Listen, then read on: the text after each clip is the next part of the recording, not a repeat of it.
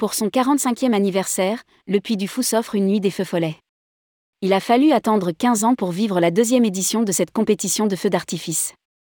En 2007, le Puy du Fou avait débuté les célébrations de son 30e anniversaire par une nuit des feux follets, un festival international de pyrotechnie. 13 000 spectateurs et quelques invités ont pu revivre cet événement le 16 septembre dernier. Rédigé par Bruno Courtin le lundi 19 septembre 2022.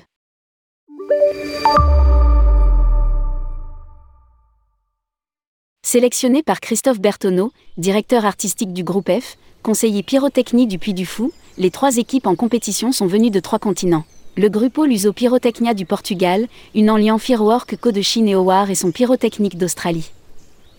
En les présentant, Nicolas de Villiers, président du Puy du Fou, ne tarissait pas d'éloges sur ce qu'il considère comme les meilleurs professionnels au monde du feu d'artifice.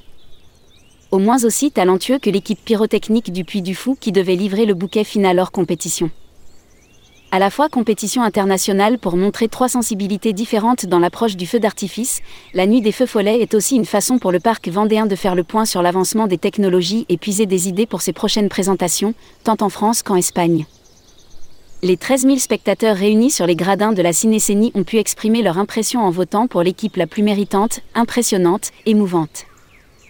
Via leur téléphone, tout comme le jury réuni autour de la journaliste Faustine Bollard, du présentateur Coé, de la future ex-directrice de Miss France, Sylvie Tellier, de Christophe Bertonneau et d'un invité très particulier, Arthur, jeune handicapé qui a accompli au Puy du Fou son rêve porté par l'association Le Petit Prince, être artificier d'un jour. Sans l'ombre d'une hésitation, c'est l'équipe du Portugal qui a remporté le trophée de cette compétition, créée spécialement par un maître verrier, meilleur ouvrier de France, artisan souffleur de verre, présent chaque jour sur le site du Puy du Fou. À la poésie des deux autres équipes, le Portugal a opposé un flot continu d'effets pyrotechniques sans une seconde de relâchement au rythme d'une musique percutante. Le bouquet final du Puy du Fou a fait la démonstration du talent de son équipe, magnifiant par le feu des chandelles, des bombes et des fusées toutes les musiques des différents spectacles présentés en journée. Faudra-t-il encore attendre 15 ans pour une troisième édition de la Nuit des Feux Follets? Nicolas de Villiers reste assez volontiers mystérieux sur ses intentions. L'événement doit rester exceptionnel mais le succès rencontré va sûrement l'inciter à le reprogrammer sans attendre le 60e anniversaire. Lire aussi, le Puy du Fou franchit l'Atlantique pour créer un grand spectacle dans le Tennessee.